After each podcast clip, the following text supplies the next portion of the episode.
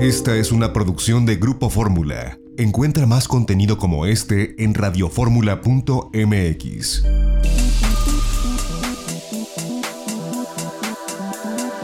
Grupo Fórmula presenta a Mari Carmen Cortés, Marco Antonio Mares y José Yuste. Las tres personalidades más destacadas de la economía, las finanzas y los negocios en Fórmula Financiera.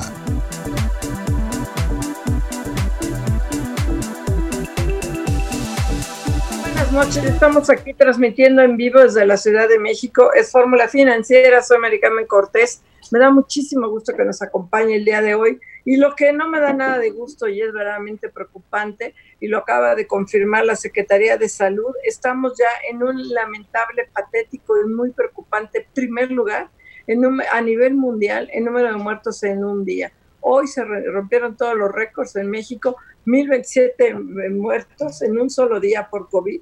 Estamos ya en 11 mil, en más de 11 mil muertos, una cifra sumamente preocupante, más de 100 mil los contagiados y, en este contexto en el que dicen que hay un rebrote, es 1.092 muertes en 24 horas, 11.729 muertos, 101.238 casos confirmados. Y ojo, son los confirmados por, por Hugo López Gatel, más toda la gente que se ha muerto, que lo ha documentado el New York Times y varios medios aquí en México, que se mueren por neumonía atípica, por otras causas que nadie sabe exactamente si son o COVID porque no les hicieron las pruebas. Estos son los confirmados. Y en este contexto, el presidente López Obrador sigue dando banderazos, ¿no? Sus banderacitos al tren Maya, que es una prioridad. O sea, que ¿cómo puede estar de gira el presidente López Obrador? Pues igualito que el presidente Bolsonaro en Brasil. También anda de gira por todos lados y también sumamente criticado.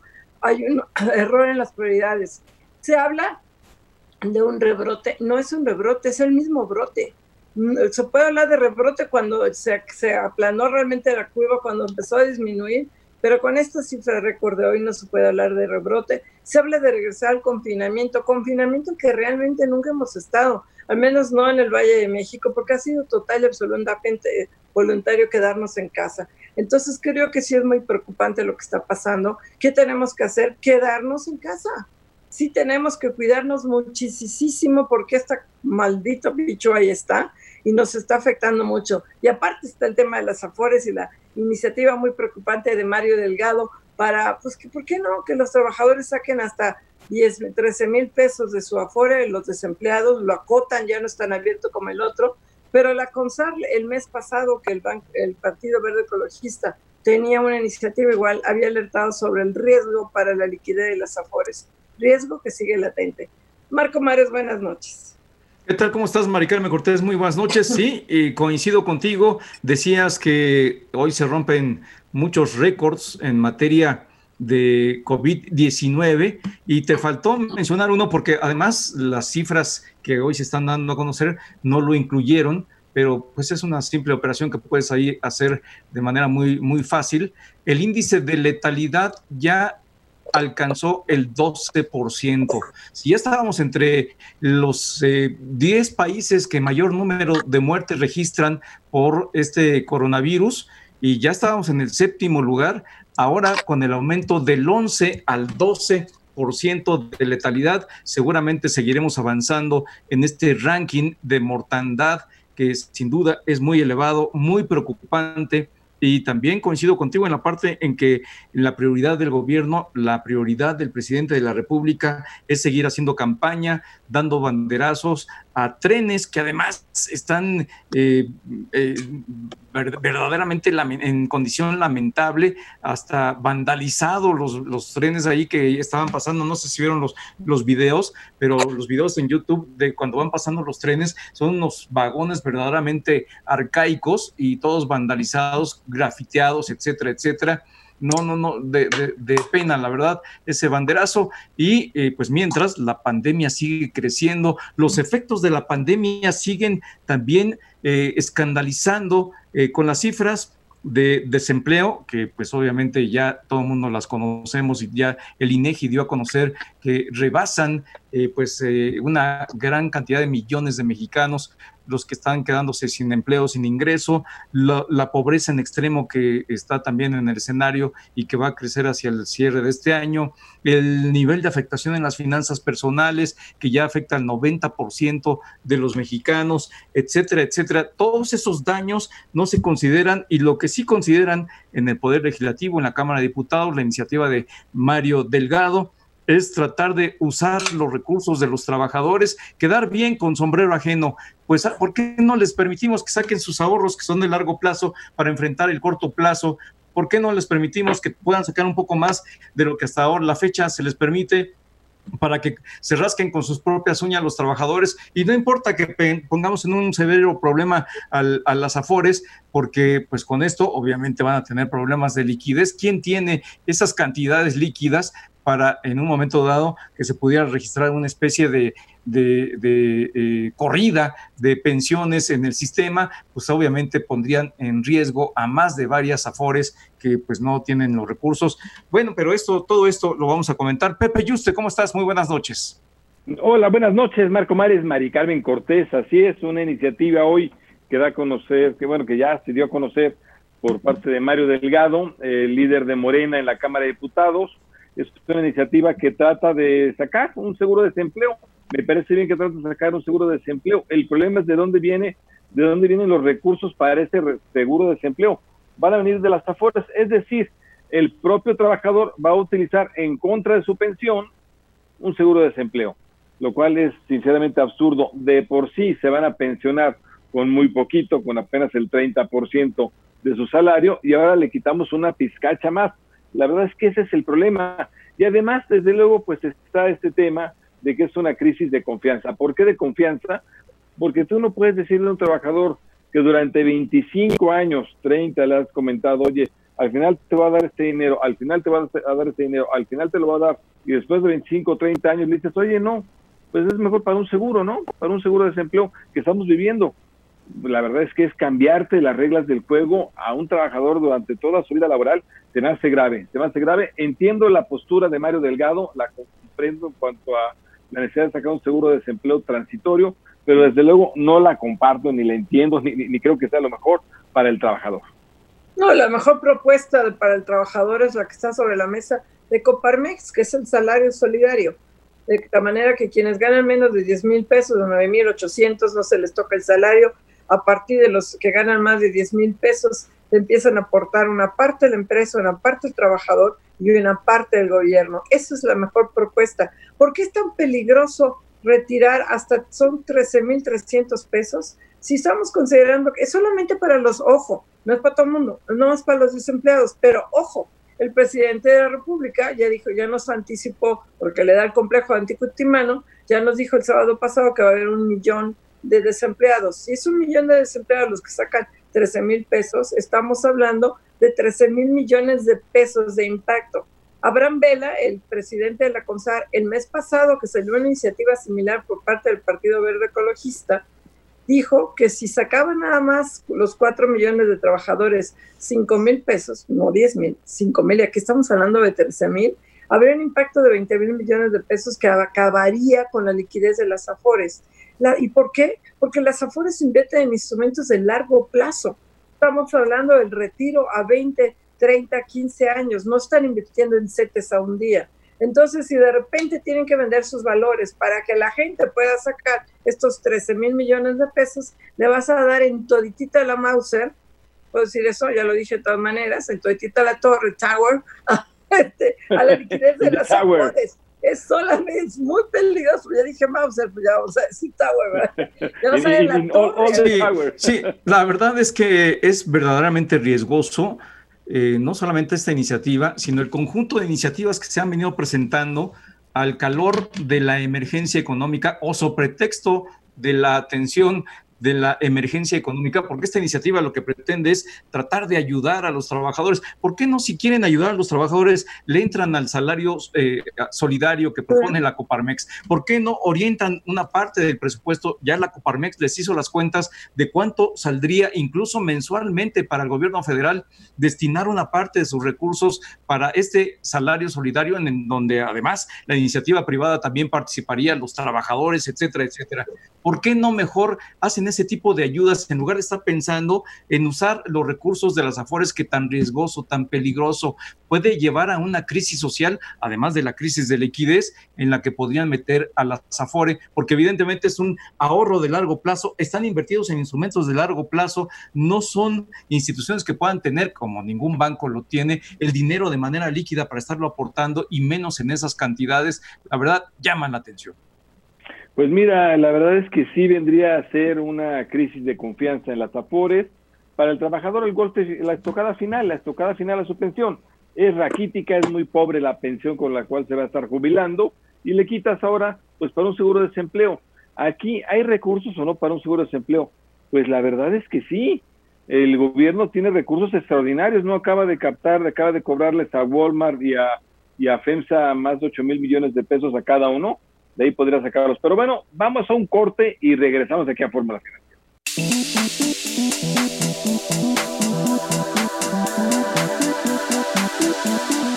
Regresamos aquí a Fórmula Financiera y estamos tratando de hacer el enlace con Enoch Castellanos, el presidente Canacintra. Este, tenemos algún problema ahorita aquí en la línea, porque hoy decía Canacintra que la reactivación económica se está obstaculizando porque la COFEPRIS está retrasando la entrega o la aprobación de, de la entrega de pruebas. Y la COFEPRIS a mí me parece muy, muy preocupante, se ha convertido en un cuello de botella, no solo para el sector salud, o sea, todo lo que son autorizaciones para, ahorita para vacunas, bueno, no hay vacunas, pero para, vacunas que no sean de COVID, pero para todo lo que son las pruebas, o sea, todo lo que son nuevos medicamentos genéricos, todo hay un retraso en, en muy grande pero también en el sector alimentario, es de todo lo que son autorización y de registros y refrendos, de todo lo que son los plaguicidas, herbicidas y todos los productos que se requieren para el cultivo de plantas en México, que son muchísimos, y hay un rezago ya de casi 13 meses que están presentando y ya el campo se está preocupando. Pero ya tenemos en la línea a Enoch Castellanos, presidente de la Canacinta. Enoch, ¿cómo estás? Muy buenas noches. Mari Carmen, buenas noches. Bien, eh, dentro de lo que cabe, gracias a Dios. Espero que, ustedes también. Sí, afortunadamente sí, para las sí, gracias, Enoch. Gracias, las tan alarmantes que dio hoy la Secretaría de Salud, que ya somos el primer lugar en número de, fallecidos en un día, en 24 horas, pues sí, es muy preocupante. Enoch, tú denunciabas que la reactivación está teniendo muchos obstáculos de las actividades que sí se pueden en la práctica, entre otras cosas porque no están autorizando lo suficientemente rápido las pruebas. Platícanos. Sí, bueno, de hecho, en los protocolos que ha, lanzado el Instituto Mexicano de Seguro Social, la Secretaría de Trabajo, no vienen eh, indicados las pruebas. Eh, los que están haciendo, los están haciendo por mutuo propio y, y pues en un acto de responsabilidad, porque ¿cómo vas a cómo vas a convocar a tus trabajadores a que vuelvan al centro de trabajo si no sabes si están contagiados o no y que pudieran contagiar, eh, máxime que esta epidemia luego, eh, esta enfermedad tiene algunos eh, casos de, de, gente asintomática. Entonces, bueno, esto ha sucedido, pero, pero también no, no carente de problemas porque la importación es muy, muy complicada, se quedan en aduanas, no hay permisos con la celeridad por parte de INDRE eh, y, bueno, pues eh, eso es lo que hemos tenido de problemas. Castellanos, ¿cómo estás? Te saluda Marco Antonio Mares, muy buenas noches. Marco, buenas noches, bien también. Espero igual que tú y tu familia estén bien. Sí, muchas gracias, Enoch.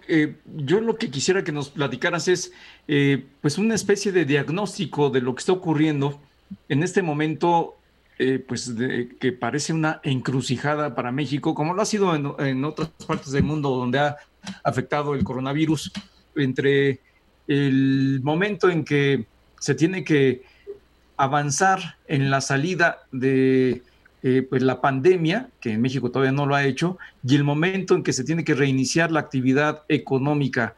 Este tránsito, ¿cómo está siendo para ustedes los industriales? ¿De qué manera lo están registrando? Eh, de hecho, la parálisis les ha afectado, pero ustedes eh, tienen un diagnóstico de cómo está eh, transcurriendo este proceso en México. Sí, está, está muy diferenciado cómo están volviendo diferentes estados a esto que se dio por llamar la nueva normalidad, que hay que también decir con toda claridad, somos el único país que en una escalada del brote principal, cuando no hemos llegado ni siquiera al pico, porque el pico lo sabremos cuando empecemos a bajar, es decir, cuando está el punto de quiebre, eh, estamos reiniciando actividades económicas. Tiene, tiene un muy claro diagnóstico, esto fue porque el gobierno federal fue totalmente omiso en lanzar paquetes de apoyos y tiene ahora la necesidad de eh, amortiguar la crisis económica con una cantidad brutal de desempleos y con caídas terribles en el Producto Interno Bruto del segundo trimestre. Bueno, con ese panorama tenemos situaciones diversas. En la frontera están incorporándose empresas de, maquiladoras, eh, en Juárez eh, y, el estado de Chihuahua se han, se han dado por reiniciar varios giros de la actividad económica, no solo el, industrial, sino también comerciales, servicios, pero lo que hemos registrado allá es un alto ausentismo porque la gente tiene miedo de contagio. Entonces hay diversos, hay empresas que arrancan con el 30% eh, o al 30% de, de su capacidad y con eh, mucho ausentismo. Por otro lado, también hay estados como Guanajuato que está reactivando o haciendo esencial eh, la industria cuero calzado que es muy relevante para esa entidad.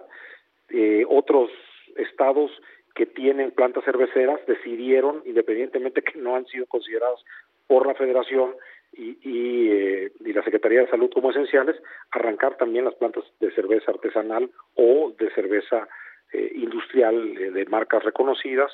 esto ha sido hecho en Nuevo León, en Jalisco, en el Estado de México y en la Ciudad de México.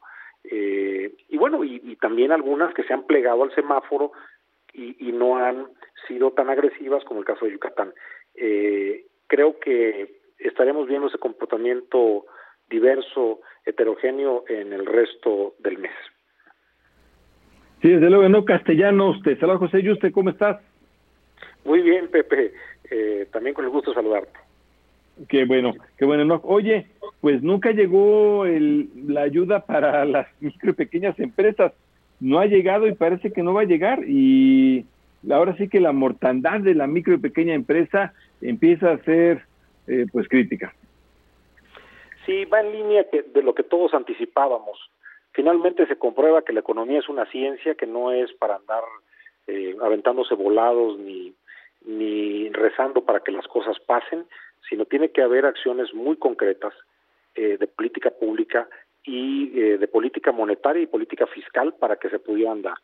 Yo recordé ayer en, un boletín de prensa que sacó Canacintra el que el presidente el 9 de abril prometió el que si cobraban impuestos de 15 empresas que sumaban entre ellos 50 mil millones de pesos, iba a lanzar un paquete de apoyo a las MIPIMES. Pues desgraciadamente no hemos visto nada, ya se cobraron 17 mil 500 millones de pesos a tres empresas, que también hay que decirlos, fue eh, eh, mediante la negociación, eh, eh, eran montos que estaban en litigio, eh, es decir, no eran empresas que estaban fuera de la ley. Y, y bueno, pues nosotros marcamos el que esperamos que el presidente honre su palabra. Más vale tarde que nunca. Esperemos. Oye, no, y aquí, bueno, ¿cuál sería la recomendación de la Canacintra? Que no abran estas actividades, este, yo no sé, la minería, la construcción, la construcción es sumamente peligrosa, están los, todos los trabajadores de la construcción juntos, por más que casos parciales, igual que la minería, por más modernas que nos decía ya el presidente de la CAMEMEX, que hay muchas minas, pues no todas son tan modernas. La misma industria de la construcción de, de automotriz, pues ahí se está hablando a lo mejor que las plantas pueden operar el 30% de su capacidad, pero aún así, pues los trabajadores deben estar juntos, a lo mejor pues están no sé a qué distancia si no hay pruebas, ¿cómo, por más protocolo de seguridad que tengas, cómo vigilarlas? La propuesta de ustedes sería, y ni modo, vamos marcha para atrás y que ni siquiera abran estas. No, no precisamente, Mari Carmen. Mira, vamos a analizar el sector automotriz. El sector automotriz es, un, es un sector que, que tiene liquidez y que ellos mismos se han autoimpuesto el comprar las, pruebas. Eh, las autoparteras, los que llamamos Tier 1, Tier 2, eh, están teniendo protocolos muy rigurosos para evitar los contagios. Aún así, eh, ellos no van a poder eh, producir más allá del 70-75% de su capacidad porque también hay una caída importante en la demanda. Pero creo que es importante que estas industrias que han reconfigurado sus eh, líneas de producción, que han eh, hecho pruebas, que han que tienen los famosos tapetes y túneles sanitizantes, que hacen un control riguroso de la salud del trabajador desde que llega a la planta o al centro de trabajo, pues sí continúen, porque además y un bonito dato, los, los, los trabajadores han reconocido a la industria de la construcción porque en promedio eh, han conservado todos los empleos y pagando eh, hasta arriba del 75% del sueldo como si estuvieran trabajando. Obviamente con convenios y con una normalidad eh, laboral que, que la verdad este, es ejemplo para el resto de las industrias. Pues sí, la verdad es que sí, porque lo que estamos viendo es verdaderamente dramático en el universo generalizado de desempleo y de eh, pues caída en los ingresos de los trabajadores. Eh, el sector que más preocupa del sector industrial, ¿cuál sería, eh, cuál es el que está en peores condiciones para el reinicio de actividades? Hay varios que nosotros hemos detectado, el sector metalmecánico, el sector mueblero, el sector de bienes de capital, aquellos que fabrican maquinaria, equipo, pues están, están muy golpeados y bueno, el sector de fabricantes de artículos de papel, artículos de escritorio, que no están considerados esenciales. Y, bueno, pues hay otros que han tenido eh, un comportamiento mixto, mixto, como el sector químico, porque aquellos químicos que están orientados a eh, surtir algunos insumos de, la, de cadenas esenciales, como la cadena del plástico o de químicos limpiadores, eh, están, están teniendo algo de actividad. Es, es básicamente lo que nosotros estamos, estamos detectando. Eh, hay también, bueno, eh, eh, problemas en la industria del vidrio, pero, pero bueno, yo creo que ahorita hay una franja de más que de sectores del tamaño de empresas que, que ya se ha platicado. Las micro pequeñas están sufriendo mucho. Nosotros esperamos que haya una mortandad de alrededor de 400, 500 mil empresas de este sector y y, bueno, ¿cómo, de, ¿cómo olvidar el sector de los informales que ya aportan alrededor de 10 millones y medio de trabajadores sin tener un solo ingreso ni la expectativa de, de conseguirlos? Pues Enoch Castellanos, presidente de la Canacita, un gusto como siempre hablar contigo y qué bueno que estés bien. Gracias. Adiós, gracias, gracias. Nos vemos. Saludos, Mari Carmen, Pepe y Marco. Un gusto. Gracias. Hasta luego. Vamos a un corte.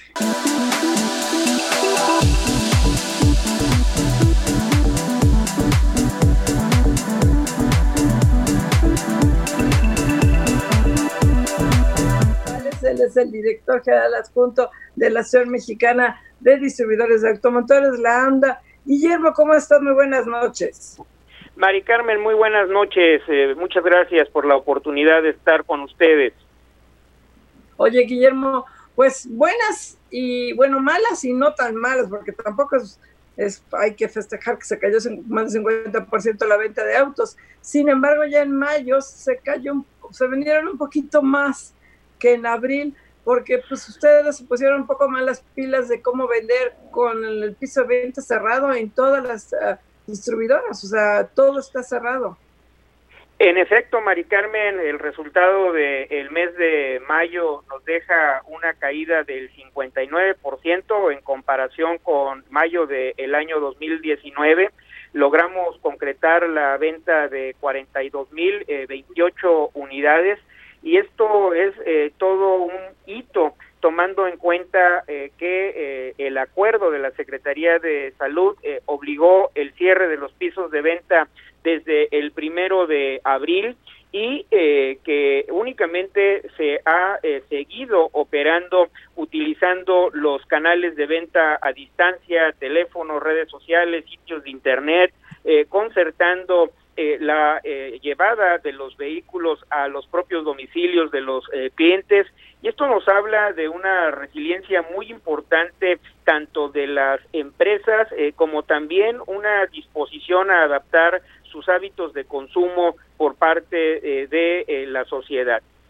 no lo hubiéramos esperado tan solo hace tres meses y sin embargo lo que estamos registrando en el número de vehículos vendidos no es suficiente para sostener en el mediano y mucho menos en el largo plazo a las empresas distribuidoras, sobre todo si tomamos en cuenta que en abril caímos 64.5%, en marzo caímos 25% y que en mayo estamos completando 36 meses con resultados eh, negativos. Nos eh, urge regresar a la actividad eh, plena dentro del piso de ventas y cuando hablo de actividad plena me refiero a la utilización de toda la infraestructura, de todas las herramientas, pero a una densidad menor con todos los procesos de control eh, sanitario que ya tenemos listos, que ya estamos eh, eh, implementando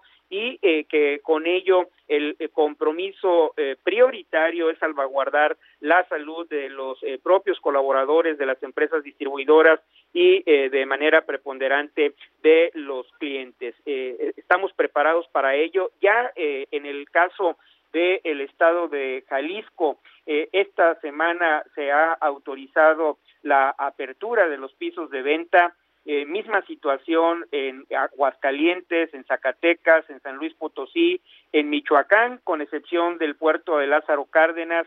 Eh, seguramente en breve estará ya la autorización en Tamaulipas, pero es muy desgastante y además no encontramos la explicación para que el gobierno federal no incluya a la comercialización dentro de las distribuidoras de vehículos como parte de la cadena de la industria automotriz, una vez que desde el 14 de mayo y a partir del primero de junio eh, se encuentran autorizadas para eh, poder operar eh, las productoras de autopartes y las ensambladoras de vehículos ligeros y pesados, Mari. Guillermo, ¿cómo estás? Guillermo Rosales, eh, te saluda Marco Antonio Mares, muy buenas noches. Muy buenas noches, Marco, espero que te encuentres eh, muy bien y un gusto saludarte. Sí, claro que sí, Guillermo. Eh, me gustaría que nos platicaras, si tienes los datos allí a la mano, de cuánto implica en montos económicos, en términos nominales, estos 36 meses acumulados de resultados negativos que registran ustedes en la Asociación Mexicana de distribuidores de autos. ¿Cómo está afectando en términos económicos, en términos numéricos, el, mercado local, el mercado de venta local? Bueno, Marco, mira, el, precio eh, promedio de un eh, vehículo en, en, México es de eh, 230 eh, mil pesos y estamos hablando que en el transcurso eh, del el cierre del 2016, cuando llegamos a el eh, pico de ventas y en comparación con lo que estamos comercializando en este eh, momento, hemos eh, perdido casi un tercio de las ventas. Y esto nos, nos lleva a que si de continuar esta situación habremos estado ya distantes eh, en aproximadamente 600 mil vehículos en comparación del 2016 a la expectativa de cierre del 2020. Y esto se eh, lleva también a una eh, disminución no únicamente en los ingresos de las empresas del sector automotor, sino que tiene un impacto muy importante en la captación de impuestos. Recordar, Marco, que tan solo el año eh, pasado, que ya fue un año disminuido en las ventas respecto a el año récord, estimamos una captación de impuesto al valor agregado por la venta de vehículos nuevos de 66 mil millones de pesos y una contribución eh, por el impuesto sobre automóviles eh, nuevos eh, superior a los 13 mil 500 millones de pesos. Este último impuesto muy importante porque es 100% participable a las entidades federativas y ni qué decir de el esfuerzo tan relevante que están haciendo las empresas y sus colaboradores para mantener eh, las fuentes de empleo que hasta antes de, esta eh, contingencia estimábamos en 140 mil eh, puestos de trabajo directo en los casi 3 mil establecimientos dedicados a la distribución de vehículos en el país. Pues de llamar la atención, Guillermo, Guillermo Rosales, director ejecutivo de AMDA, la Asociación Mexicana de Distribuidores Automotores. Te saludo, José. ¿Y usted cómo estás, Memo? ¿Bien? Pepe, un gusto saludarte. Gracias a Dios, bien. Qué bueno, igualmente un gusto. Oye, el lado bueno, en efecto, es que, aumentaron de un mes para otro. Vaya, hay es una caída brutal por el confinamiento, lo sabemos, pero aún así, de un mes a otro aumentaron 20% la venta de automóviles. ¿Qué hicieron las distribuidoras, si estaban cerradas, para aumentar esa, para lograr ese aumento en, las ventas? Cuéntanos un poco, porque ahí parece que hubo creatividad, parece que hubo, pues ahora sí que ventas a domicilio, parece que algunas fueron digitales. ¿Qué pasó? ¿Qué, qué es lo que hicieron? En efecto, Pepe, en abril eh, se comercializaron 34.900 mil eh, unidades y en mayo el dato que ya referí, 42.028 mil unidades. Estamos hablando de un poquitito más de 7.000 mil unidades de diferencia en eh, un mes y se ha aplicado la imaginación y la decisión de seguir adelante de eh, poder sobrevivir en medio de esta eh, crisis. Y para ello hay eh, también la colaboración de los clientes que y les agradecemos encarecidamente a todos aquellos que nos han brindado la confianza porque muchos de ellos han estado prácticamente todos han estado dispuestos a abrir las puertas de su casa para atender a el personal de las distribuidoras que les llevan el vehículo para su entrega o eh, para ponerlo a su disposición para la prueba de eh, manejo. Eh, se están implementando acciones, por ejemplo, de utilizar eh, servicios de mensajería para eh, enviar eh, todo lo toda la papelería que debe de ser recabada por el cliente, recibir las copias de los documentos que se firmados que se deben de integrar al expediente de identificación. Estamos avanzando en procesos de firma electrónica para que queden debidamente formalizadas las operaciones sin eh, requerir la eh, presencia eh, de documentos físicos y todo esto se está llevando a cabo a una velocidad muy importante, en muy poco tiempo y dentro de, de todo lo, lo, malo y el reto enorme que se está viviendo en el sector, son prácticas que nos permitirán eh, tener eh, un eh, mejor proceso de atención al cliente en los meses subsecuentes, en los años que vienen todavía por delante. Pues, pues Guillermo Rosales, director general junto de la AMNA, muchas gracias por la entrevista y ojalá pronto se reanuden los trámites vehiculares porque si no menos van a vender. Muchísimas gracias.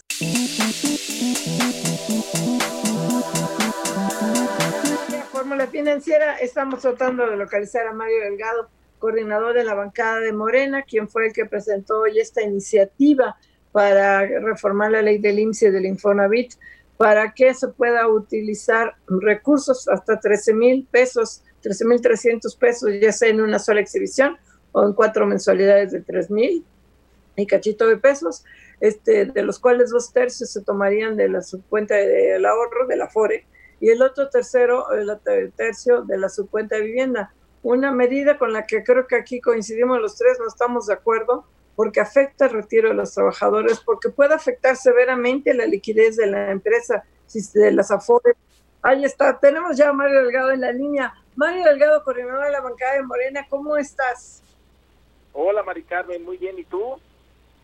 Bien, pero oye, no me gustó nada de nada, de nadita, de nada, tu iniciativa para que los trabajadores puedan retirar hasta 13 mil pesos en una sola exhibición, porque es para los desempleados, es nada más una sola ocasión, es este, mientras dure la pandemia. Pero si el presidente López Obrador, Mario, ya nos adelantó que hay un millón de desempleados, cosa que vamos a confirmar el 12 de junio con los datos del IMSS, y si el millón deciden una, dos por, por tres, vamos corriendo a sacar nuestros 13 mil pesos, estaríamos hablando de 13 mil millones de pesos y pondrían en un severo problema de liquidez a las AFORE que invierten en largo plazo. Tú lo sabes mejor que yo, no están en CETES a un día y si de repente se presenta un millón de trabajadores a pedir 13 mil pesos, pues van a tener que vender posiciones de largo plazo en corto plazo con pérdidas o minusvalías para el resto de los cuatro millones de trabajadores. No me gusta nada tu propuesta, Mario, con todo respeto. Pues yo creo que pues a las, seguro a las Afores les encanta tu posición, pero a ver, las Afores administran este el equivalente a 16 puntos del PIB. O sea, un sistema que administre el equivalente a 16 puntos del PIB y no aguante que le retiren 15 mil millones de pesos, bueno, no sé de qué estamos hablando, ¿no? A ver. ¿Por qué 5 mil? Si son un millón de trabajadores, Mario, eso es lo que dijo López Obrador, un millón de desempleados, eso nos dijo en, su, en una de sus, si es un millón y tú dices que pueden retirar hasta 13 mil, ¿no serían 13 mil millones de pesos? ¿Por qué 5 mil? No, no, no, no. A ver, es que lo que pasa es que ahí, eh, seguramente viste el, el Twitter de, de, Marco y de Pepe que sacaron muy mal la cuenta. Entonces, parece que, parece que es, que no leyeron la iniciativa y luego, alerta, alerta, alerta, se ponen a tuitear. A ver, ahí les va. Vamos a empezar por... ¿Qué estamos proponiendo, Maricano? Un nuevo mecanismo de, de retiro ante una emergencia sanitaria para la gente que pierda su empleo durante una emergencia, exclusivamente cuando haya la declaratoria de una emergencia sanitaria. Toda la estructura actual está hecha para un mecanismo, para un, eh, digamos, un eh, mercado laboral que funciona en condiciones de normalidad, donde pierdes tu empleo y tienes la posibilidad de retirar por esa pérdida de empleo 46 días después, con un monto, un monto ahí acotado determinado. El, el requisito es que no hayas retirado cinco años antes, es decir, esto lo puedes hacer cada cinco años. Ahora, en una emergencia como esta, lo, si pierdes tu empleo, lo que necesitas son recursos para irte a guardar a tu casa. Entonces, ¿qué, está, qué estoy proponiendo? Bueno, que sea incluso menos de un mes de salario mínimo. O sea, que sea, sea el equivalente a 27 días de salario mínimo durante cuatro meses. En total, 13.307 pesos, ¿no? Para que puedas tener lo mínimo, pues para poder mantenerte en tu casa. Ahora, esto pues se haría, eh, eh, digamos, no tenemos pandemias afortunadamente muy seguido, ¿no? nos tocarán una o dos en, en nuestras vidas. Y lo que estoy, obviamente, el que acotes el monto sí te permite calcular. Mira, yo incluso en el texto de la exposición de motivos ya puse cálculos precisamente para que no hubiera no, no fuera a haber cuentas ahí descabelladas. Suponiendo que los 555 mil trabajadores que ya sabemos que el IMSS reportó como que perdieron su empleo, si ellos fueran a pedir su, si estuviera vigente esta ley y pidieran este beneficio, sería un equivalente de 7.389 eh, millones de pesos. Si pone que sean un millón la pérdida total en esta eh, crisis, pues estarías hablando de 14 mil millones de pesos. En un sistema que en total administra 5.6 billones de pesos, pues es, es, es obvio, claro que se puede manejar eh, Mari Oye, Mario, Mario, pero a ver, a ver, yo no sé por qué es que hicimos malas cuentas. Yo sí leí la iniciativa, sí vi tus ejemplos y yo me referí nada más a tus cuentas, a tus números. Y lo que creo es que, tú, tú, lo sabes, estos recursos están invertidos en el largo plazo. Si tú vas, a eh, haces el ejemplo con los bancos y conminas a que la gente retire sus recursos, igualmente es una salida, es una corrida que pone en riesgo a las instituciones. En ese sentido, más allá de las afores, que las afores se defiendan solitas si es que quieren defenderse o no, pero aquí lo importante es que están proponiendo una iniciativa para que los trabajadores se rasquen con sus propias uñas. ¿Por qué no mejor proponen una iniciativa que vaya en conjunción con lo que propone la Coparmex, por ejemplo, de un salario solidario.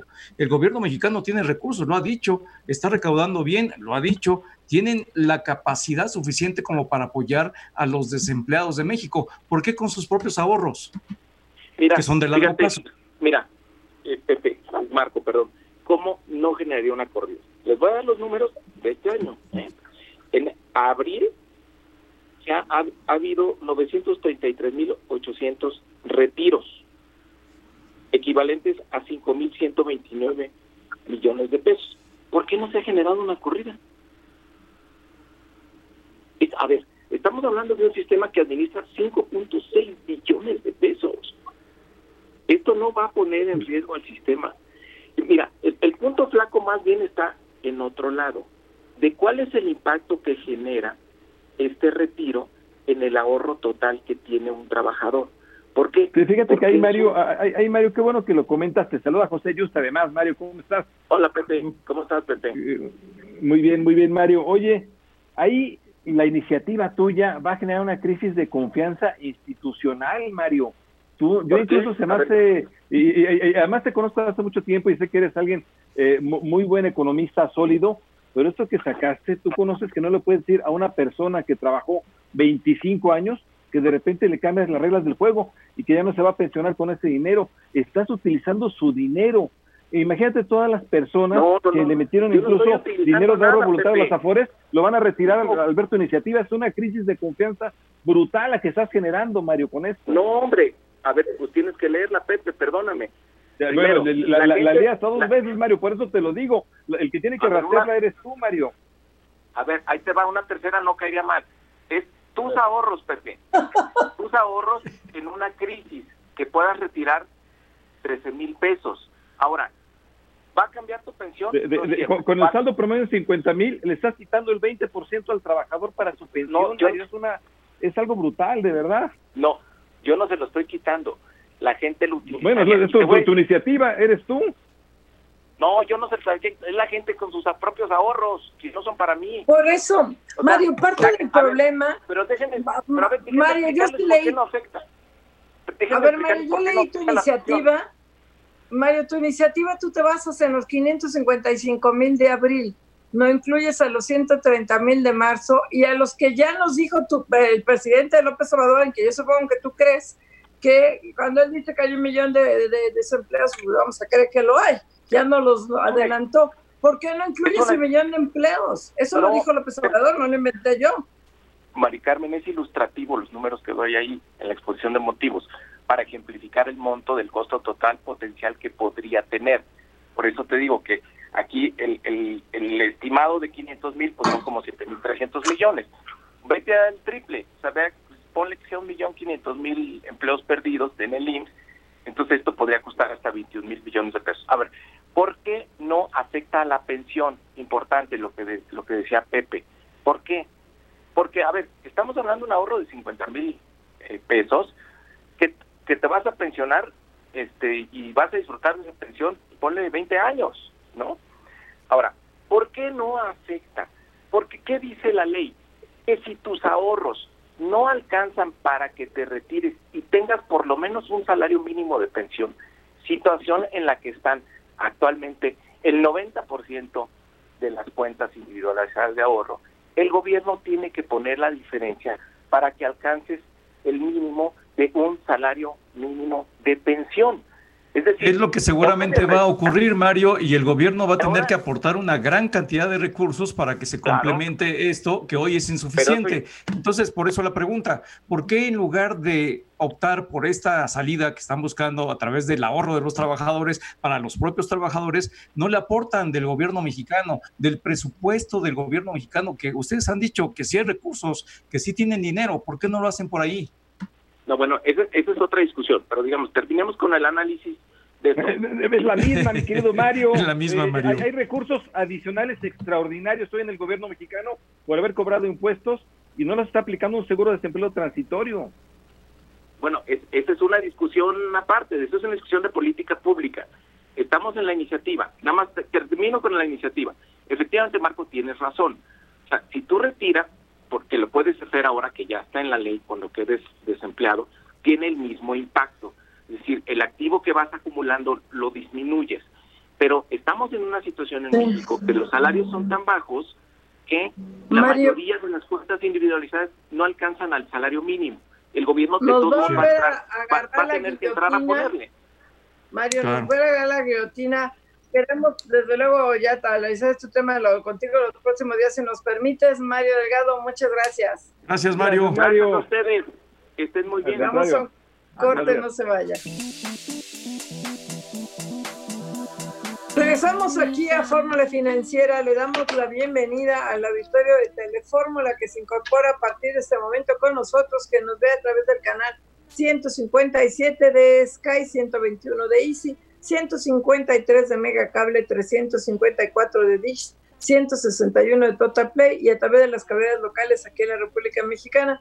Y en Estados Unidos, bienvenidos, nos ven a través de Xfinity Latino, Latino View y Dish Latino. Y bueno, entre las notas del día de hoy, pues acabamos de platicar además con el senador Mario, con el diputado Mario Delgado, él es el coordinador de la bancada de diputados de Morena, presenta una iniciativa con la que ninguno de los tres estamos de acuerdo, para que los sean los propios trabaja y que sí leímos los tres, este, para que sean los propios trabajadores quienes con sus recursos paguen su, por así llamarlo, seguro de desempleo. En lugar de aprobar una iniciativa como la que está proponiendo la Coparmex de salario solidario, en la que el gobierno aporte una parte, en la que aporte una parte el trabajador y otra la empresa, no, que sea, que se utilice el muy apetecible dinero que tenemos ahorrado los trabajadores o quienes ahorramos en las AFORES.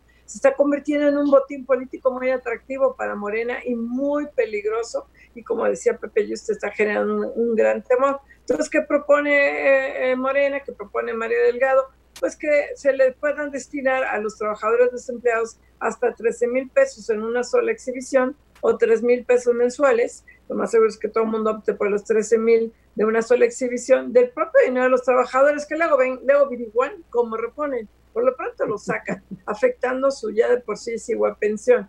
Entonces, el problema uno es que con tu propio dinero estás pagando tu seguro, lo cual está mal. Tendría que ser el gobierno que te apoyara, como en todo el mundo. El segundo es que las AFORES invierten en instrumentos de largo plazo, invierten para el ahorro 15, 10, 20, 30 años. Sí tienen un porcentaje de su cartera de corto plazo, pero lo tienen poco. O sea, no tienen todo invertido en CETES a un día, evidentemente. Y entonces, ¿qué pasa? Si de repente se presenta un millón de desempleados, que es lo que dice López Obrador que hay, que muy probablemente, muy probablemente haya más, y van a sacar estos eh, de 13 mil millones de pesos, va a ser 14 mil millones el costo de liquidez. No es que, claro, las Afores tienen más de 4 billones, no las Afores, nosotros, los trabajadores tienen más de 4 billones ahorrados. ¿Por qué no? Una pizcachita de 13 mil, pues por todas estas razones, porque afecta la liquidez, porque muy probablemente van a tener que, dependiendo de la FORE, depender eh, que vender instrumentos de largo plazo a un costo, eh, afectando la plusvalía de todo el mundo,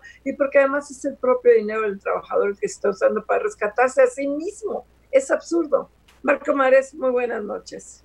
¿Qué tal? ¿Cómo estás, Mari Carmen Cortés? Muy buenas noches. José Yuste, muy buenas noches. Sí, lo cierto es que la iniciativa de Mario Delgado para que se utilice el ahorro de los trabajadores como red de protección de los propios trabajadores llama la atención porque Mario Delgado es un hombre que conoce del tema, es un economista muy serio, es una persona que tiene no solamente la capacidad, sino ha tenido cargos públicos de elevada relevancia y eh, pues una iniciativa como esta eh, sin duda pone en riesgo eh, a las propias instituciones, eh, eh, a, las propias AFORES, pero más allá que la preocupación por las AFORES está la preocupación por el ahorro de los trabajadores. El mismo Mario Delgado nos reconocía que la mayor parte de los trabajadores mexicanos hoy que están ahorrando sus recursos en las AFORE no van a contar con una eh, cantidad suficiente para tener una pensión. El gobierno mexicano los va a tener que respaldar en algún momento. Nos lo ha dicho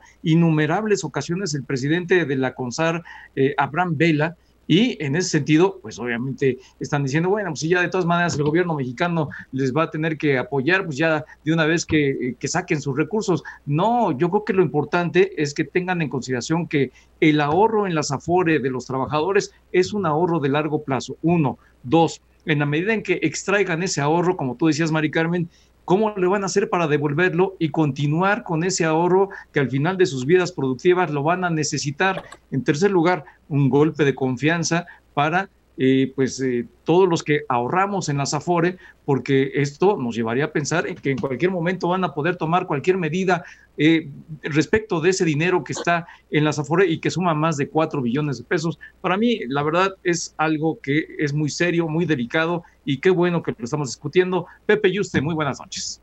Hola Marco Mares, Maricano Cortés, ¿qué tal? Buenas noches. Desde luego, bueno, pues acabamos de platicar con Mario Delgado, además un buen amigo, fue secretario de Finanzas de la Ciudad de México, es buen economista, conoce de los temas, pero esta iniciativa, la verdad, no tiene pies ni cabeza. ¿Por qué? Porque viene a pegarle realmente a la confianza que uno puede tener en una, en una institución. A ti te dijeron, oye, te vas a pensionar en 25 años, bueno, desde, desde 30 años con esas reglas, desde los 25 años que estás trabajando, empiezas a trabajar pensando que te vas a pensionar y cuando va a llegar tu momento te dicen, oye, no, ahora cambiamos la regla del juego. Ese dinero lo vamos a utilizar para un seguro de desempleo también para ti. Oye, pues si yo no lo pedí, yo, yo fue así. Entonces, esto es una crisis por donde se le diera de confianza, de certidumbre en una institución que son las AFORES. De por sí te vas a pensionar únicamente con el 30% de tu salario y ese 30% de tu salario ya de por sí exiguo, raquítico, muy pobre, mediocre, a ese le vas a quitar todavía una pizcacha. La verdad es que no tiene sentido. En efecto, trata de remediar un grave problema, que es el problema que tenemos en este momento de una crisis de desempleo brutal, la crisis de desempleo. Pero ¿cómo remediarlo? Bueno, lo comentabas, Mari Carmen, lo comentabas, Marco, puede ser con un seguro solidario que plantea la Coparmex, una parte del patrón, otra parte del gobierno, o el propio gobierno puede sacar un seguro transitorio de desempleo. Tiene dinero extraordinario, recursos extraordinarios que le llegaron por precisamente haber cobrado bien impuestos, lo cual qué bueno. Con eso puede hacer este seguro, este seguro de desempleo transitorio, pero no utilizar el propio dinero ya de por sí pequeño del trabajador.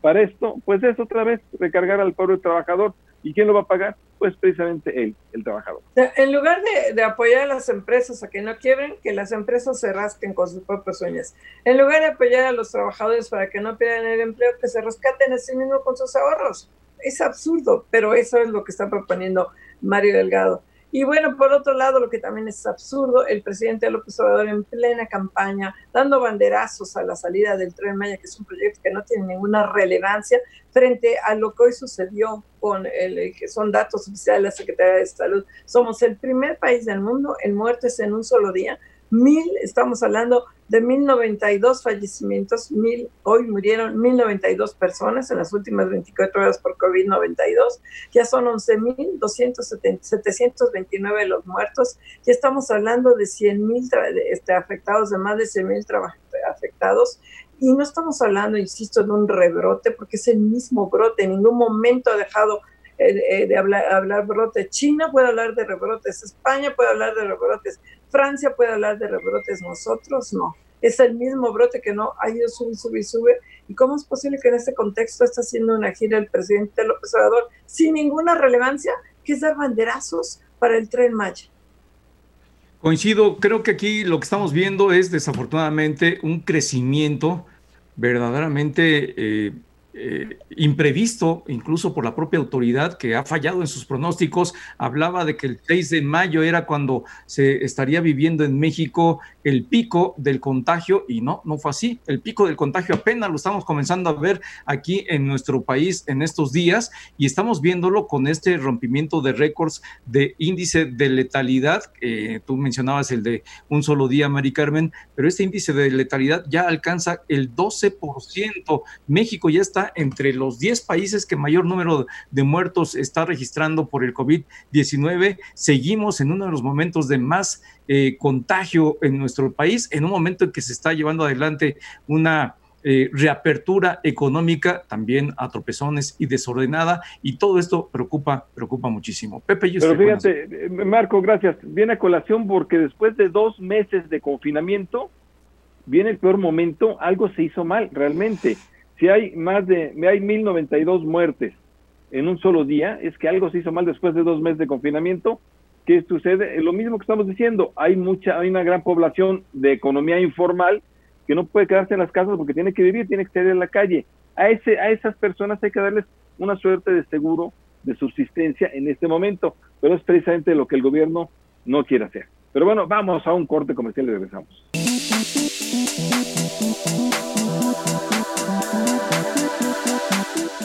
Regresamos aquí a Fórmula Financiera y tenemos vía Zoom a Sergio Escamilla. Hola Sergio, ¿cómo estás? Buenas noches, un gusto estar con ustedes otra vez. Hola Sergio. Internacional y ha estado con nosotros varias veces, pero siempre vía telefónica, ya lo tenemos vía Zoom. Sergio, pues muy preocupante lo que está pasando en Estados Unidos, en la reacción del presidente Donald Trump, el bueno, lo que pasó hoy en Estados Unidos, que el secretario de Defensa y el ex secretario de Defensa criticando a Donald Trump por su pretensión de que las Fuerzas Armadas pues vayan y golpeen a la gente porque está en contra de, que los gobernadores no están ejerciendo la suficiente violencia en contra de la población por estas marchas de protesta por el asesinato de George Floyd, ¿Qué opinas? ¿Hasta dónde va a llegar Sergio? ¿Qué interpretación le das tú a todo esto? Bueno, hay ciertos limitantes aquí. La ley de Estados Unidos en una, en una eh, aprobación de 1878, una cosa así, eh, prohíbe el uso de las Fuerzas Armadas para eh, utilizarlas como fuerzas policiales al interior de los Estados Unidos. El único lugar en donde legalmente el presidente puede hacer uso de los militares es en Washington, por ser el Distrito de Columbia y por ser una ciudad federal pero en el resto de los estados en realidad no tiene la, jurisdicción para hacer esto. Esto correría a cargo en un momento dado de los gobernadores de los estados, quienes echarían mano no de las Fuerzas Armadas Federales, sino de la Guardia Nacional. Y los gobernadores se han rehusado a hacerlo porque no consideran que esto tenga la gravedad suficiente como para poderlo hacer. Hay un par de antecedentes nada más. En, en los años 60 en Alabama, cuando se utilizaron las fuerzas eh, del orden público, en los militares para asegurar eh, una orden de la Suprema Corte de Justicia que permitía a los niños afroamericanos asistir a las escuelas junto con el resto de la población blanca en los Estados Unidos y algunas cuestiones contadas. Entonces es muy relevante que ahora tanto el actual eh, jefe del Pentágono como eh, el, el ex secretario de la Defensa, Mattis, hayan, se hayan desmarcado de esta posición de Trump de utilizarlo. Pero quizá la lectura sea un poco más allá de esto, de utilizar o no la fuerza pública, sino lo que de verdad está detrás de todo esto. Y parte de la lectura es que ese discurso de, los Estados Unidos primero, de la America First, de la campaña de Trump que lo llevó a la presidencia, pues no se han visto reflejadas en muchas de estas cosas y políticas en la población más desfavorecida, toda vez que acusa pues una, una sistémica eh, situación racial en los Estados Unidos. Y es, es, impresionante ver que siete de cada diez norteamericanos están apoyando las protestas, eh, participen o no pero, pero esto es muy relevante, de manera que hay dos escenarios ahí, bueno, dos problemas que tiene el presidente de cara a las elecciones de noviembre en cinco meses. Una es la gestión terrible que ha sucedido en Estados Unidos con respecto a la pandemia por la, la cuestión de, de 1.850.000 infectados, más de 107.000 muertos, etcétera, que es incontrolable hasta el momento todavía. Y la otra, pues son estas protestas que lo que demuestran es una sistémica como ya acusa el propio expresidente Bush, también republicano, una sistémica segregación. Entonces, por eso se acusa al presidente de estar separando a los Estados Unidos, así que la tiene muy difícil por el momento el presidente Trump. Así es, Sergio Escamilla, ¿cómo estás? Te saluda Marco Antonio Mares, muy buenas noches, gracias por estar aquí con nosotros. Al contrario, Marco, mucho gusto. Eh, Sergio, eh, lo tocabas eh, de alguna forma, pero me gustaría que profundizaras. ¿Qué impacto tendrá para eh, las pretensiones de reelección del presidente Donald Trump eh, un fenómeno social como el que estamos viviendo. Y si tienes alguna explicación del el grado de virulencia que está teniendo este evento de discriminación y de eh, evento criminal en contra de una persona por parte de la policía y que ha generado tal reacción a nivel nacional en Estados Unidos eh, por esas dos vías te pediría nos comentaras. Claro, eh, bueno, eh, este evento no es el primero. Hay, por supuesto, muchos antecedentes desde los años 90 con el caso de Rodney King. hay algunos otros eventos en Ferguson recientemente, en 2014, 2016, 2018. Es decir, la lista es larga de este tipo de eventos de brutalidad policíaca. Y es curioso que esto se correlaciona con el que la mayoría de la población carcelaria en los Estados Unidos sean afroamericanos o sean algunas de estas minorías desfavorecidas.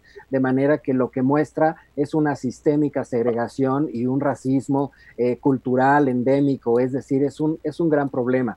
Entonces quizá el evento no sea tan relevante porque no es el primero, pero lo que sí es relevante es ver qué es, cuál es la respuesta del Poder Ejecutivo en los Estados Unidos. Y si, si no hace una buena gestión de estos dos asuntos, como mencionábamos, de las protestas, sobre todo por el, el trasfondo que representa ello, de esa segregación, de ese racismo, de esa falta de oportunidades que no han significado en absoluto ningún cambio a raíz de que ganara Trump las elecciones en el 2016 pues entonces si se le sale de las manos y si el, el, el presidente como es su estilo, ya hemos visto en otras ocasiones, eh, él no busca primeramente las razones por las cuales eh, se suscitan estas protestas, no, no habla con la gente, él está buscando culpables y ya ha señalado eh, a una organización que ni siquiera es organización, es un movimiento que tiene varias células, que es Antifa y que lo ha calificado de terrorista y demás pero más bien es en ese afán de buscar culpables. Entonces,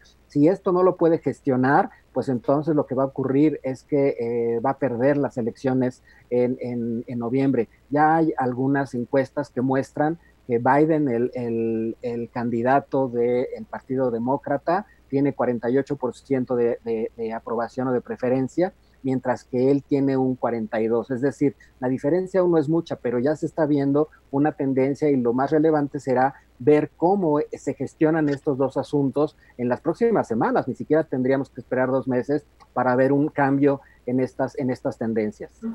Y eso por un lado, y algo que aprovechó mucho, Sergio, además te saluda José Yuste, algo que aprovechó mucho Donald Trump siempre, fueron las redes sociales. E, es un gran tuitero eso, pero ahora se está peleadísimo con las redes sociales, con Twitter, con Facebook, bueno, ya vimos que Mark Zuckerberg salió, si no en la defensa, pero le fue bastante mal a Mark Zuckerberg por no sancionar a Donald Trump. Pero en fin, hoy está peleado con las redes sociales, que pelearse hoy en día con las redes sociales para un político, eh, sobre todo en Estados Unidos para las elecciones, se, ve, se antoja mal.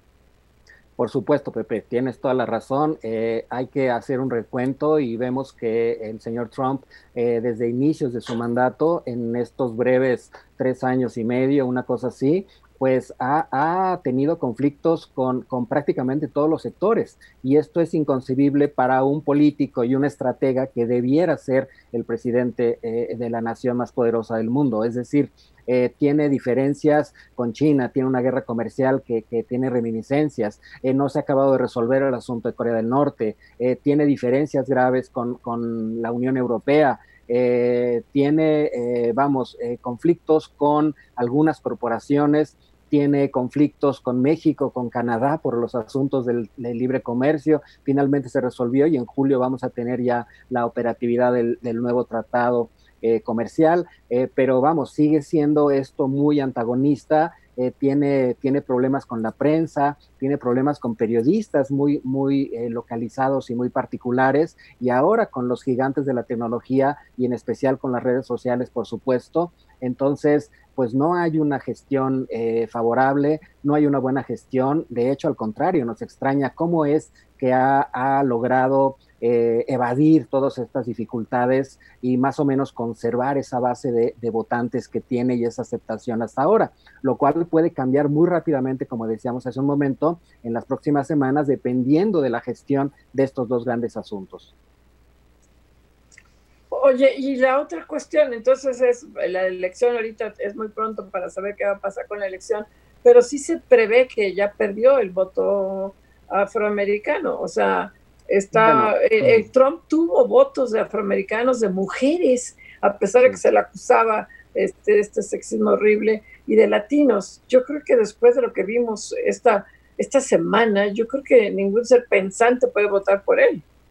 Bueno, yo comparto tu, punto de vista, Mari Carmen. Efectivamente, eh, bueno, nunca tuvo, eh, de hecho, el voto generalizado de la comunidad afroamericana, de la comunidad latina lo tuvo marginalmente con algunos, algunos puntos, algunas ciudades y demás. Recordemos que el sistema electoral norteamericano pues tiene algunas eh, cuestiones ahí un poco no claras o quizá eh, no tan favorables. Es decir, hay algunos estados en donde solamente por el hecho de tener una cierta mayoría, todos los votos del Estado irían a parar hacia las urnas de uno u otro partido.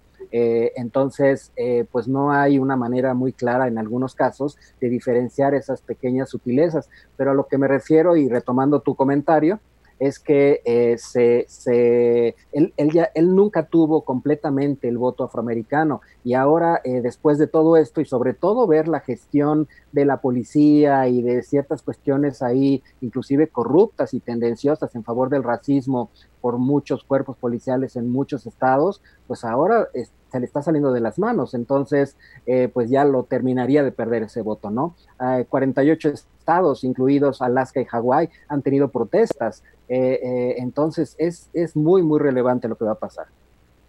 Claro, Sergio, aunque es difícil predecirlo, pero no sé si tengas algún elemento que te lleve a encontrar cuál de todos estos eh, factores podría tener mayor relevancia contraria a los intereses de Donald Trump. Los factores geopolíticos, eh, los factores económicos mundiales o los internos con todo este movimiento social que se está generando.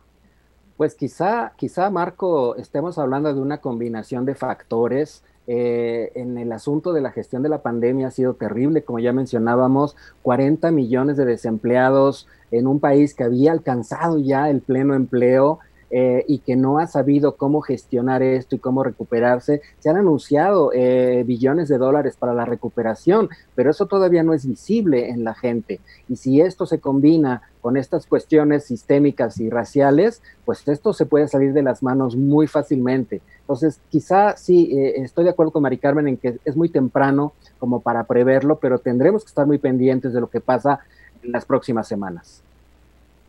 Pues Sergio, agradecerte mucho, Sergio Escamilla. Muchas gracias por estar con nosotros. Un gusto estar con ustedes. Muchas gracias. Gracias, Sergio. Gracias. Nos damos un corte, pero antes que nada, no se voy a comer el tiempo. Felicidades a José Juan Rodríguez. Hoy es su cumpleaños de JJ. Felicidades. Felicidades, José Juan. Cumpleaños. Vamos a un corte. Gracias.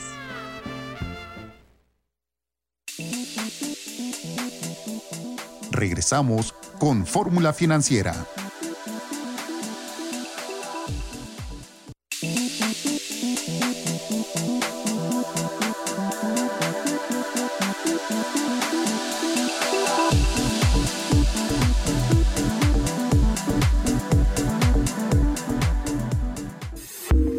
Estás escuchando Fórmula Financiera.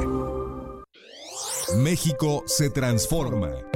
Para brindar un mejor servicio y apoyar las medidas de confinamiento, el IMSS fortaleció el Centro de Atención Telefónica, que en el periodo del 18 de marzo al 31 de mayo atendió 1.263.118 peticiones a través de los 726 módulos donde laboran 1.613 técnicas de atención al derecho derechohabiente. Así, México se transforma. XERFR 970 AM. Porque sabemos que tienes mucho que decir, estamos transmitiendo desde Avenida Universidad 1273 Colonia del Valle, Ciudad de México, con 50.000 watts de potencia. Aquí tu opinión vale tanto como la de cualquiera. Opina en facebook.com diagonal Grupo Fórmula, abriendo la conversación. Este y muchos éxitos más de Lupita D'Alessio los tenemos para ti en sus versiones originales. Entra a orfeon.com y descarga las canciones de La Leona Dormida. Recuerda, los grandes ídolos de la música están en orfeon.com. Fórmula del bienestar Varios alimentos que se cocinan en casa se preparan utilizando el método de freír, que no solo causa aumento de peso, sino que también libera radicales libres que dañan el cuerpo. Para evitar esto es aconsejable probar otros métodos de cocción que realzan los sabores de los diferentes alimentos sin cobrarle un precio a la salud. Asar a la parrilla o al horno con un poco de aceite puede resultar una opción más benéfica. Cocer al vapor también es un excelente método para hacer platillos más saludables. Grupo Fórmula, abriendo la conversación.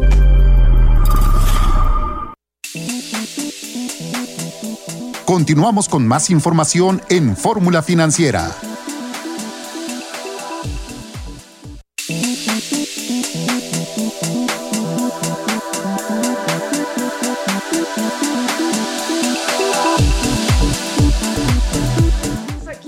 Fórmula Financiera y ayer intentamos enlazar a Pedro Aces, que es el secretario ejecutivo de la CATEM, y no pudimos porque estabas en carretera y Pedro no, no te podíamos escuchar, pero ahora sí nos da mucho gusto a Silvia. Te veíamos, pero no te escuchamos, hoy te vemos y te escuchamos. Pedro Aces, ¿cómo estás? Muy buenas noches. Hola, Pedro.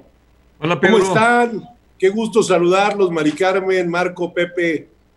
Una disculpa ayer, pero era imposible porque más en la región que andábamos trabajando el día de ayer, unos aguacerazos torrenciales y eso hace que el internet no dé bien. Pero aquí estamos, como siempre, con el gusto de saludarlos. Oye, pero ayer decía, decían ustedes en la CATEM, son 18 mil las empresas más o menos que están regresando a trabajar. Hoy se está dando a conocer que el índice de pandemia más de mil muertes el día de hoy. Estamos en primer lugar en muertos en un día a nivel mundial, 11 mil muertos ya, el, eh, más de 100 mil contagiados y estamos abriendo la economía. Vamos como, como en contra del mundo. El mundo está abriendo la economía cuando efectivamente se ya se aplanó la curva, pero una curva que va para arriba, para arriba, para arriba, hoy mil casos, pues está lejos de estar aplanada. Pero a ver, cuéntanos cómo están, qué están aprendiendo ustedes, cómo están viviendo los trabajadores, qué miedos, qué medidas están tomando. Bueno, Mari Carmen, ha sido una situación muy triste, porque así hay que decirlo, desde el origen, cuando esto llega a, mediados de marzo a nuestro país. No estábamos preparados como ningún otro país del mundo para recibir esta pandemia, este COVID, que tanto daño ha causado al mundo. Y ahora que ya es un problema de economía, no solo es un problema de sanidad, un problema de salud. Eh, se está regresando escalonadamente, como bien lo decías hoy, son mil muertos, es preocupante la cifra, pero lo que compete a CATEM con las empresas que CATEM tiene contratos colectivos de trabajo, hemos estado trabajando todos los días cuidándonos a la sana distancia pero nosotros como dirigentes obreros comprometidos con el trabajador y comprometidos también con los empresarios, no podemos parar de trabajar. ¿Por qué, Mari Carmen? Porque la economía tiene que empezar a florecer. Tres eh, grandes ramas de la industria eh, a partir del día lunes empezaron ya a hacer sus tareas, que es la automotriz, la de minería y la de construcción te quiero comentar que nosotros 15 días antes, desde que se anunció, hemos estado todos los delegados de CATEM de los 1.178 sindicatos presentes en cada una de las industrias, en cada una de las empresas, en cada uno de los parques industriales, de las fábricas, viendo en base al contrato colectivo tenemos algunos puntos muy importantes que son las comisiones mixtas entre las empresas y los sindicatos y sobre todo la más importante es la de la salud. Entonces, desde que llegan los trabajadores al punto de encuentro para poder trasladarse en autobuses a las fábricas o a las industrias, estamos checando que se saniticen los camiones, que no vayan los camiones como en otra época iban a full. Hoy un camión donde le caben 40 personas, no estamos permitiendo nosotros como sindicato que vayan más de 15 personas. Estamos a un 30%, aproximadamente un 33% de la capacidad. Lo mismo cuando llegan a al lugar que es el punto de encuentro antes de llegar a las fábricas, se les hace la prueba del COVID. En caso de que algún trabajador resulte positivo, no se le sube al autobús y no se le permite llegar a la fábrica o a la industria para que no haya más contagios. Es una se registre que si tiene calentura, más que si está positivo, porque para que sea positivo necesita una prueba. Eh, ahí te, te pregunto, Pedro, creo que es bien importante lo que están haciendo pero yo quisiera que nos compartieras tu punto de vista respecto de la estrategia para la reapertura económica, eh, no solamente en términos y en función de lo económico, sino también en términos y en función de lo sanitario, la salud de los trabajadores, ese difícil equilibrio que se tiene que buscar y lograr, qué tan bien se está alcanzando, qué tan, tan eh, eh, positivamente se está llevando adelante. Pues mira, estamos muy contentos porque las bajas que hemos tenido a nivel nacional han sido muy pocas. El 92% de las plantillas laborales se han mantenido y aquí también debo de externarle un reconocimiento al empresariado mexicano que ha mandado a confinarse a sus casas a muchos trabajadores, a su gran mayoría, y les ha seguido pagando el 75%, el 50%, el 30%, depende pues, la capacidad económica de la empresa. Y conjuntamente, eh, Mari Carmen, Marco, Pepe, hemos seguido eh, cuidando mucho el tema de salud. La salud es primordial para todos nosotros, porque sin salud, pues no hay nada. Si no tuviéramos buena salud, no podríamos estar en este gran programa que tienen ustedes poder platicar. Entonces, la salud es lo primario que existe y CATEN tenemos muy claro que la salud es primero antes que cualquier cosa. Decías tú que las pruebas las dan a los dos, tres días. Es correcto. 72 horas nos tardan a nosotros en entregarnos la prueba. Sí checamos si el trabajador trae temperatura o trae algún síntoma, pero desde 15 días antes al primero de junio se empezó a trabajar ya en las industrias para hacer las pruebas de engrasado de maquinarias, de limpieza, de, de desinfección y tres días antes se les hicieron la prueba a todas las cuadrillas de trabajadores que entraron tanto en la industria automotriz como en las empresas que le surten a la industria automotriz, en la minería y en la construcción. Yo he estado muy pendiente en todo momento y todos los secretarios generales de los sindicatos pertenecientes a CATEM siguen los mismos patrones. En otras confederaciones yo no podría hablar, pero en CATEM creo que hemos puesto el ejemplo trabajando, cuidándonos y cuidándonos de, de la pandemia y cuidando sobre todo al trabajador. Es importante recalcar, es importantísimo recalcar que hoy más que eh, una cuestión o diferencias entre confederaciones obreras, por darte un ejemplo, ahora en los nuevos proyectos que estamos trabajando, en, eh, que se van a abrir y aperturar en el sureste mexicano, en el transísmico, en el tren Maya, yo he pedido que aunque los trabajadores hayan pertenecido a otras confederaciones, se les abran las puertas a todo mundo y que todo mundo venga a trabajar, porque más de ciclas sindicales, todos somos mexicanos y es la hora de la unidad nacional. Qué bueno, qué bueno, Pedro. Estamos platicando con Pedro Aces, secretario general de la CATEM, esta Confederación Obrera. Oye, Pedro, eh, cuéntanos, es un momento también y lamentablemente de mucho desempleo por el confinamiento. Esto, esta crisis sanitaria nos llevó a un fuerte desempleo, se espera todavía más. Se platica y hay iniciativas diversas y esto de hacer un seguro de desempleo transitorio, ¿tú lo ves viable? Yo lo veo viable. Yo creo que todo lo que se pueda aportar en beneficio de la economía que la componen los trabajadores y los empresarios es bueno. Yo creo que trabajar mucha gente desde sus casas confinadamente, no parar los que tienen, los que pueden hacerlo en algunas de las actividades, no en todas, es bueno. Y todo lo que se plantee que sea en beneficio y que haya una equidad, que la balanza sea pareja, siempre vamos a jalar nosotros. Oye, ya entra en vigor el primero de julio, ya en un mes, el Tratado de Libre Comercio y entra con inspectores laborales, no inmediatamente, en, va a haber inspectores que van a estar monitoreando que se está aplicando bien la reforma laboral con toda esta coyuntura que las empresas están cerradas, supongo que muchas no han tenido ni siquiera oportunidad de hacer todos estos trámites que implica la reforma laboral, los nuevos sindicatos, las asambleas. ¿Qué ha pasado con esto, Pedro? ¿Qué tan retrasado va este seguimiento de la reforma laboral? Bueno, esta pandemia, Mari Carmen, nos ha parado a todos en todos los aspectos. Nosotros desde antes cumplimos con el estatuto como se pide dentro de la reforma laboral para cumplir con lo que está escrito en el TEMEC, en el Tratado Trilateral entre Canadá, Estados Unidos y México. Por cierto, te quiero comentar, me invitaron por parte del gobierno de los Estados Unidos el, el día viernes a las 11.30 de la mañana a una conferencia con el Departamento de Estado americano para tratar el tema de la incorporación a partir del primero de julio, como tú lo dices, ahora a las normas que sean manejadas por los tres países. Y aquí es muy importante recalcar que CATEM, pues, está de acuerdo en que vengan agregados, como hay en las embajadas, agregados culturales, agregados de, de cualquier tipo o cualquier área gubernamental. Pero de eso, a que un americano vaya a entrar a una fábrica, a una industria, a una empresa a supervisar, no estamos de acuerdo ni lo vamos a permitir.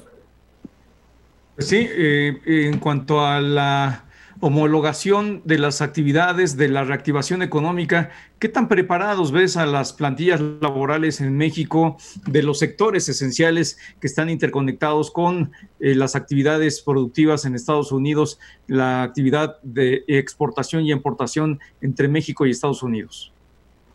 Estamos preparados, estamos trabajando todo el día, hemos sacado programas de capacitación y a través del programa Conocer que hoy CATEM lo tiene a, través de la Secretaría de Educación Pública, todos los días estamos certificando trabajadores en las diferentes áreas para que hoy que tienen más tiempo que de lo normal, todos los días se preparen. Sobre todo yo siempre he dicho, Marco, eh, Pepe, siempre he dicho una cosa, la capacitación es el pilar fundamental para el desarrollo.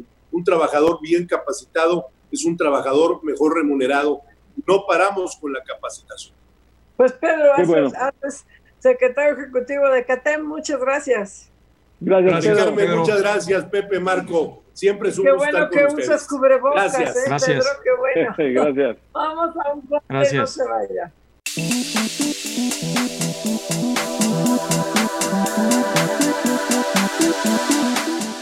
Regresamos aquí a Fórmula Financiera y Citibanamex siempre es muy bueno en sus análisis y en su título. Yo no sé qué se los ponga, pero podría trabajar muy fácilmente en un periódico en encabezados. Y acabo de ubicar uno que se llama El camino a la perdición y cómo evitarlo. Y tú dices, ¿de qué está hablando? ¿De un alcohólico? de un- ¿No? O sea, de una perdición de que no, Ah, no, sí, sí, del, sí. el- del grado de inversión. Entonces, este, es muy interesante, yo lo estaba leyendo ahorita en, en los cortes, el riesgo que da muy probable de que podamos o de que pueda México perder el grado de inversión que viene, según todos, hasta 2022, pero que lo ve probable desde el 2021 y cómo evitarlo.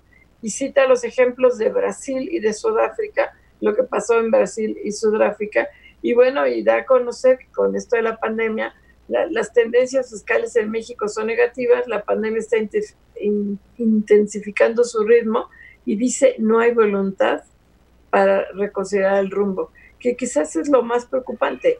El secretario de Hacienda, como lo comentamos ayer ampliamente, sigue esperando la recuperación de Palomita, no hay ningún programa de apoyo, en lugar de tratar de sacar medidas como el salario solidario, pues que los trabajadores se rescaten a sí mismos con sus ahorros y que las empresas se rasquen con sus propias uñas. Y la quiebra quebró y que no socialicen las pérdidas. Eso es lo que opina López Obrador. Pero el problema de no apoyar a las empresas son los cientos, miles de trabajadores que se van a quedar sin empleo. Muchísimos, porque Sí. incluso rescatando los tres meses con sus propios ahorros, Sí. ¿qué va a pasar después de los tres meses? Esta, ayer tocábamos el caso con la Canirac, ¿cuántos restaurantes no van a poder abrir? Porque o no tienen la capacidad para abrir a la tercera parte. Una fábrica automotriz, aeroespacial, pues sí se puede dar el lujo de abrir a la tercera parte de su capacidad, de recontratar a la tercera parte de sus trabajadores. Un restaurante que tiene 20 mesas puede abrir con 7, le reditúa. A muchos ni siquiera les reditúa hoy día estar abiertos a través de Uber Eats de, y de Fíjate, fíjate, Mari Carmen, que creo que ese es el punto. Eh, independientemente de que el encabezado de este análisis de, de Citibanamex es muy periodístico y muy certero, eh, el análisis en sí mismo se centra eh, precisamente en la preocupación que tiene no nada más la institución, sino varias instituciones y de ahí deriva, menciona que a últimas fechas, en los últimos días, se ha venido eh, planteando este análisis respecto de eh, cuándo va a perder su grado de inversión México.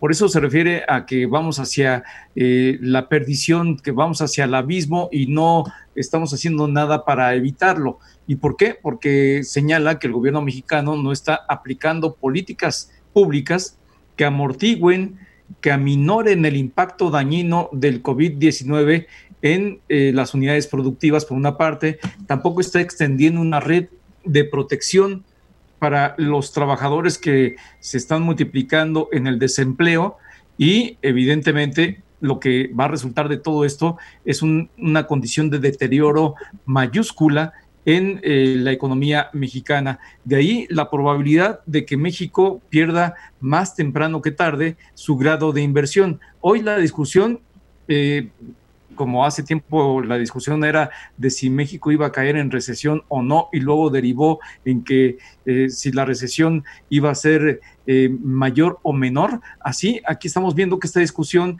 de que venía realizándose de si se iba a perder o no el grado de inversión ya no está en la duda de si se va a perder o no, sino cuándo se va a perder, si se va a perder en el 21 o en el 22 y una relación de elementos que hace Citibanamex de por qué México está cursando un camino de deterioro y que podía llevarnos, conducirnos más rápidamente a esa pérdida del grado de inversión. Pues hacia la perdición, dice Citibanamex. La verdad es que tiene, tiene razón, tiene razón en lo que es el grado de inversión. Lo vamos, a, lo vamos a perder muy seguramente si seguimos por ahí. ¿Por qué? Porque, pues, por más como comentábamos, de la palomita del secretario de Hacienda Arturo Herrera que quisiera la palomita tipo Nike, ¿no? Esta, esta que vea una recuperación constante y larga, pero una recuperación. La verdad es que yo creo que más bien va a ser tipo U, que nos, nos vamos a quedar en la parte baja de la U hasta volver a subir. Realmente no hay ninguna ningún alivio económico en México. Siguen las obras de, de la cuarta transformación, me parece, eh, hay, hay, unas que me gustan incluso, el tren Maya me gusta, pero la verdad es que estas obras no van a frenar la enorme crisis que tenemos, crisis de desempleo, que no está haciendo nada, crisis de pequeñas empresas que están quebrando, no está haciendo nada, crisis de actividades esenciales que sí deberían ser esenciales y no están consideradas como tal, como textil o como la cerveza y no están consideradas, y crisis de un confinamiento que después de dos meses, pues seguimos todavía más y más arriba. Realmente la, la cifra de hoy es realmente alarmante. Eh, ¿Cómo fue que después de dos meses de confinamiento, cuando realmente pues ya tienes que empezar a abrir, porque si no la economía se va a derrumbar prácticamente, pues ahora sigue sigue por arriba la, la curva. Entonces, eh, pues sí, la verdad es que este ahí, ahí, haría falta ya hacer algunos cambios de timón fuertes, pero pues no se ve que los vayan a hacer. Sí, desafortunadamente no, por eso eh, a mí se me hizo muy interesante el riesgo de la perdición y cómo, cómo evitarlo, porque sí hay un elevado riesgo de perder el grado de inversión. Y esto sí, pues afectaría la confianza. Tú lo decías, Pepe, se lo decías a Mario Delgado. Creo que no se dan cuenta de la 4T, creo que no se dan cuenta del Partido Morena, él no se da cuenta la Secretaria de Energía, Rocío Nale, ni el presidente López Obrador, del impacto en la confianza.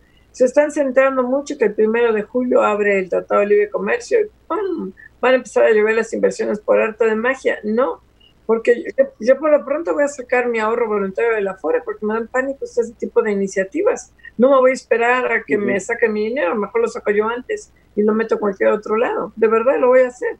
Y no quiero soltar a la gente que haga lo que quien haga lo que yo quiera, pero sí este tipo de medidas como la que propone Morena, a mí me da una profunda desconfianza, porque es una tras otra iniciativa para tratar de dañar al sistema de las afores. Entonces yo digo, pues, mientras que son personas manzanas, pues sí te da miedo entre todo lo que está pasando en el sector energético, viene el Tratado de Libre Comercio el, el, el primero de julio y los norteamericanos y los canadienses van a empezar a invertir como yupi yupi yo. Sí, mira, en, en, cuanto al tema de las Afore, Mari Carmen, es como si fuera una piñata. Tanto le están tirando que en algún momento lo van a romper y yo creo, como tú, Mari Carmen, que está generando mucha desconfianza. Hay tantas iniciativas que han puesto sobre la mesa eh, eh, con eh, eh posiciones tan absurdas, hoy, hoy lo que están buscando es tratar de ayudar a los trabajadores con sus propios recursos a que salgan de la contingencia. La verdad, francamente, es muy preocupante. Preocupante y pues ya nos vamos. Ya nos vamos. Nuevamente felicidades a JJ hoy en su cumpleaños. Oye, JJ nos tiene que dar un regalo por haberlo aguantado todos estos años. Sí, ¿verdad? Sí, sí, sí, un bono. Por traerlo de regreso. bueno, un abrazo a JJ. Pastel, felicidades a pastel virtual. Felicidades, la producción de Diana Cepeda con la asistencia de Cindy Sánchez, José Juan Rodríguez, Marco Mares, Pepe Justo. Un molito de perdida. Gracias, Maricarmen Pepe, muy buenas noches. Gracias, adiós. Eh, los controles técnicos Lorenzo Gasca y Álvaro López. Gracias, nos vemos mañana. Cuídense, va en serio. Esta fue una producción de Grupo Fórmula. Encuentra más contenido como este en radioformula.mx.